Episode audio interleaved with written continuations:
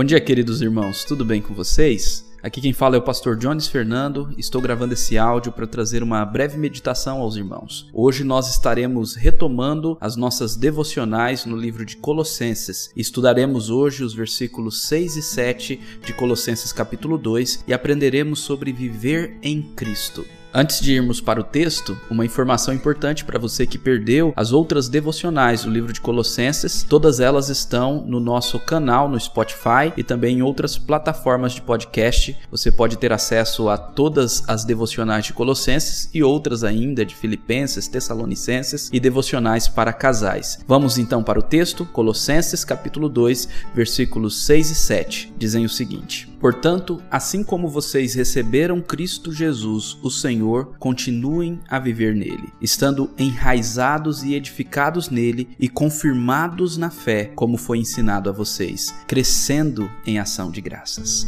Amém. Neste texto que acabamos de ler, Paulo exorta os irmãos a viverem em Cristo. Algumas traduções trazem a expressão andar no versículo 6, que significa exatamente viver em Cristo, segui-lo de fato, viver para a glória de Deus. Paulo também, neste versículo, atribui um valor importantíssimo ao ensino de Epáfras, o plantador e pastor daquela igreja. Pois Paulo diz que assim como os colossenses receberam a Cristo, ou seja, assim conforme eles foram ensinados por Epáfras, assim eles deveriam continuar vivendo em Cristo, andando nele, para a glória dele. E então, no versículo 7, Paulo usa duas metáforas para ilustrar como deve ser este viver em Cristo. Ambas metáforas apontam também para o crescimento espiritual que cada cristão deve passar. As metáforas são as seguintes: a de uma árvore que deixa sua raiz crescer e se aprofundar, e a de um edifício que é construído e completado. Tais figuras, portanto, apontam tanto para a firmeza da fé em Cristo como para o crescimento que todos os cristãos devem passar. Todos devemos crescer na fé, crescer em ações de graça, como o próprio Paulo diz no final do versículo 7. É importante sempre lembrarmos que a adoração é em essência gratidão. Pela graça somos salvos e a adoração é a consequência de um coração cheio de gratidão por essa salvação. A gratidão assim é uma consequência de sermos saciados pela glória que vem de Cristo. O crescimento espiritual acontece através do desfrutar da glória de Deus e nos enchermos dela. Crescer em gratidão, portanto, é ser cada dia mais saciado pela glória de Deus.